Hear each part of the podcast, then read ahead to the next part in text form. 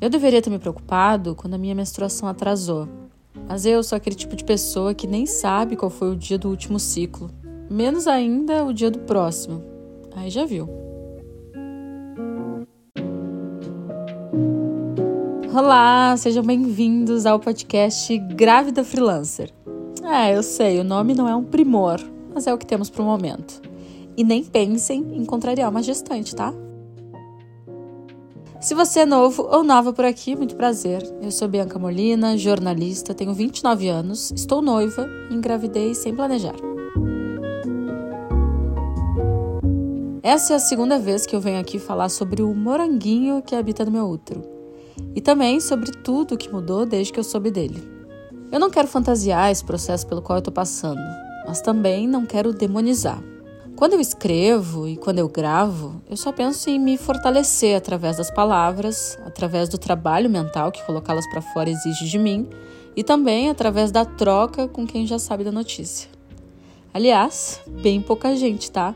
Não enche uma mão. A gente não quis sair contando para todo mundo antes de contar para as nossas famílias. E a gente também não quis contar para as nossas famílias por telefone, só pessoalmente. Para quem não sabe, a família do Rafa vive na zona leste aqui da cidade de São Paulo, mas os pais em Minas e a minha família no sul. Então a gente tem vivido dias de zero exposição nesse aspecto. O que é bom, sabe?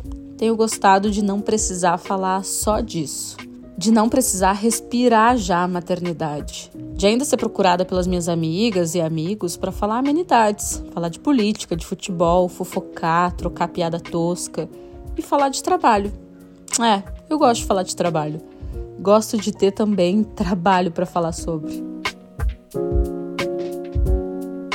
Eis aí mais um motivo para eu não sair explanando por aí a gravidez. Não tem necessidade e eu realmente não tenho vontade.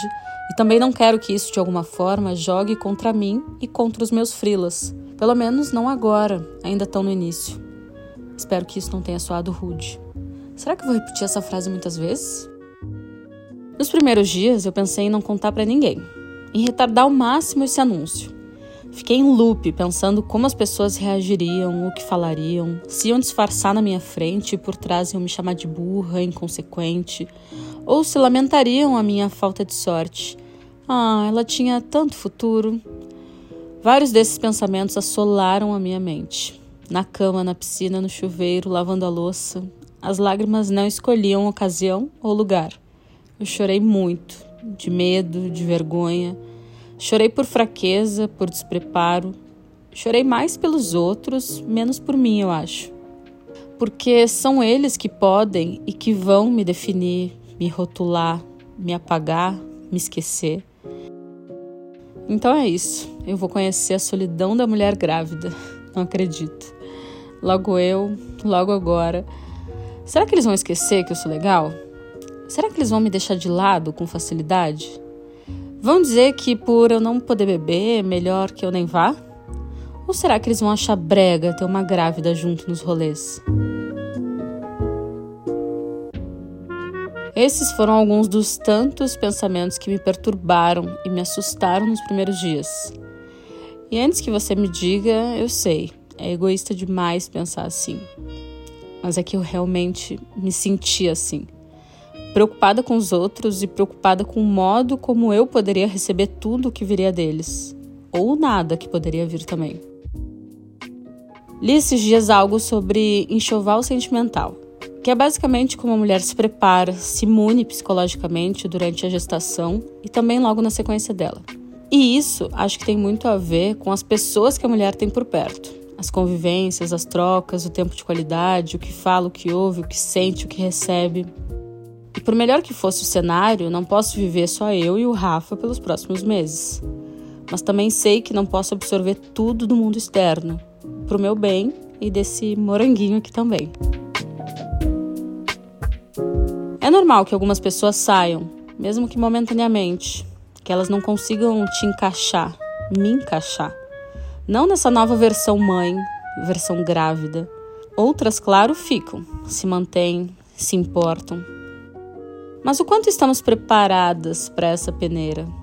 Falar que prefere distância de quem não te recebe bem é fácil. Mas o quanto a mulher de fato sente essas distâncias?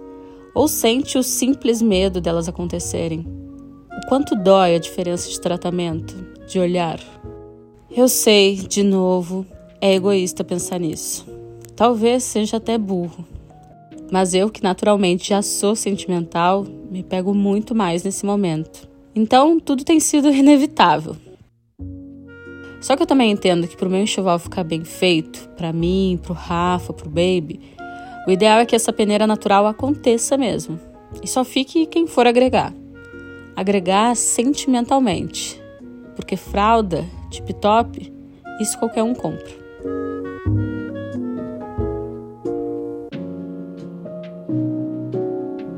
Por hoje é só. Eu volto em breve, conforme os meus hormônios e a minha inspiração permitirem.